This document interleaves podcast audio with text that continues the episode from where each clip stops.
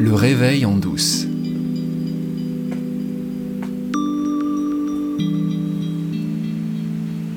Connais-toi toi-même. Cette maxime euh, célébrissime, qui est l'une de celles qui sont gravées euh, sur le fronton du temple de Delphes et que Platon prête à Socrate. C'est de ça qu'on va parler aujourd'hui. Connais-toi toi-même. Cette phrase, elle a été reprise par euh, une quantité de maîtres spirituels. Et cet impératif, il semble bien que ce soit la clé pour atteindre l'éveil, l'enlightenment, l'illumination, comme on dit en anglais. Connais-toi toi-même, ça veut dire aime-toi toi-même. Parce qu'à partir du moment où tu te connais, tu vas pas pouvoir t'empêcher de t'aimer. Donc si tu t'engages sur ce chemin de la connaissance de toi, et si tu finis par trouver une réponse à la question que je posais l'année dernière quand j'ai commencé ce podcast, qui suis-je? Si tu trouves une réponse, si tu trouves la réponse, et pour moi la réponse c'est je suis l'expression de la conscience infinie, universelle et illimitée, qui se localise dans ce corps-esprit, à travers ce corps-esprit, je suis comme le filtre de cette conscience, un des innombrables filtres de cette conscience qui vient se manifester à elle-même à travers moi, toi et le monde. À partir du moment où tu reconnais que c'est ça que tu es, à partir du moment où tu le vois, c'est bien difficile de ne pas s'aimer forcément la découverte que c'est ça ta vraie nature, ça va t'aider énormément dans l'amour de toi. C'est pas possible de ne pas aimer ça. Mais pour autant, on vit dans le monde des formes et cette incarnation, ce corps-esprit qui est là, même s'il sait qui il est,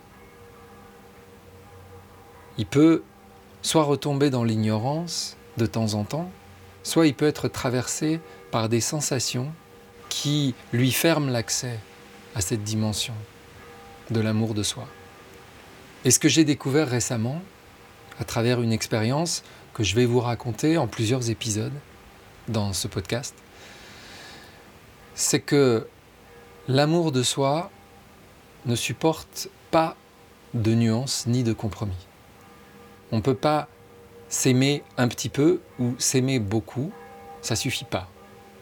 Il faut s'aimer en totalité. J'ai une amie assez proche qui euh, a l'habitude de dire que sur l'échelle de l'amour de soi, elle se situe entre 8 et 9. Et c'est vrai que quand on la fréquente, on est frappé par sa vitalité, par son énergie et par quelque chose qui ressemble vraiment à de l'amour d'elle-même. Mais pour autant, sur le curseur de l'amour de soi, elle dit Je suis entre 8 et 9. Et ce que j'ai découvert récemment, c'est que être entre 8 et 9, ça suffit pas. Il y a quelque chose entre 9 et 10 qui va toujours venir t'empoisonner la vie si c'est là que tu te situes sur l'échelle. Et la personne qui vous parle là tout de suite, euh, elle, elle en sait quelque chose parce que moi, sur l'échelle de l'amour de moi, j'ai passé la plus grande partie de ma vie entre 1 et 2. C'était quelque chose auquel je préférais ne pas penser. Il y avait plein de choses en moi que j'aimais pas, et plein de choses en moi que je supportais pas, qui provoquaient une forme de mépris ou de dégoût, et je préférais tout simplement ne pas le voir. S'aimer soi-même, c'est pas évident. Surtout quand on part de loin, surtout quand le conditionnement qu'on a reçu dans l'enfance et la manière dont on l'a absorbé nous a fait nous détester nous-mêmes. Il a fallu que ce soit mes enfants qui me mettent en face de mes propres faiblesses et euh, de ma mauvaise foi.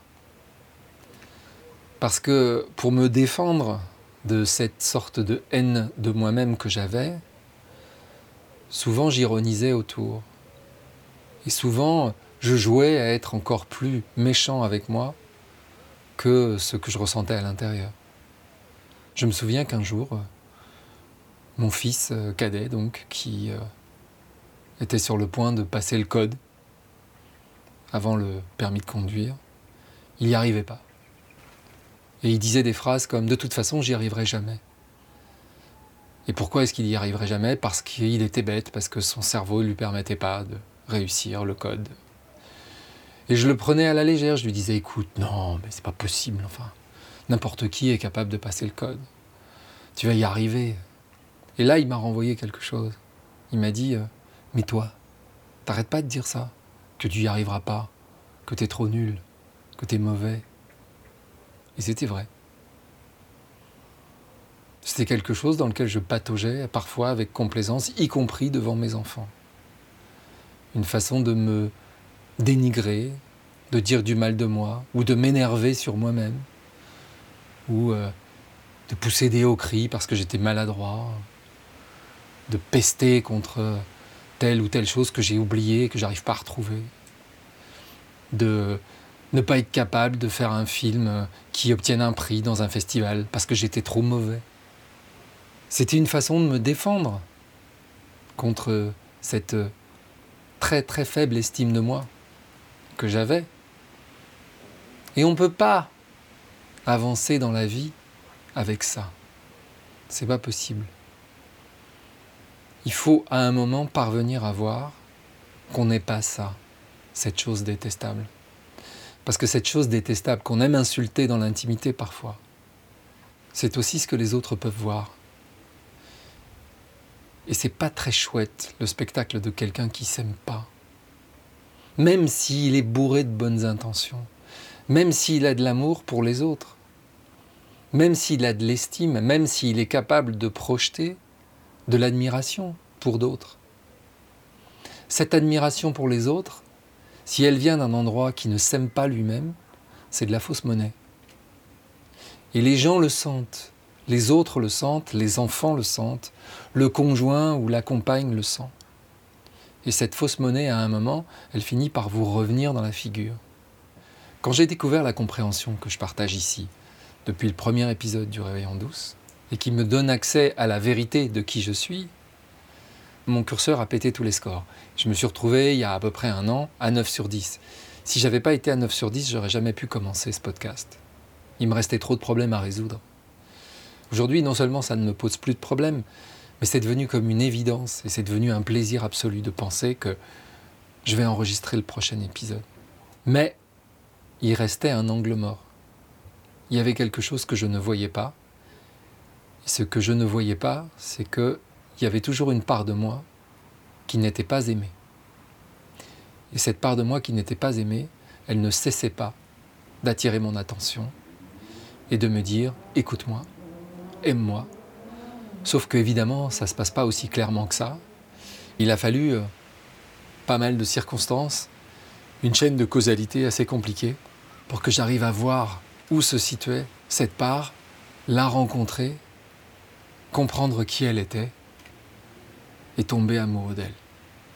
Et euh, aujourd'hui, je parle d'un endroit où j'ai la sensation de vivre à 10 sur 10 sur l'échelle de l'amour de moi.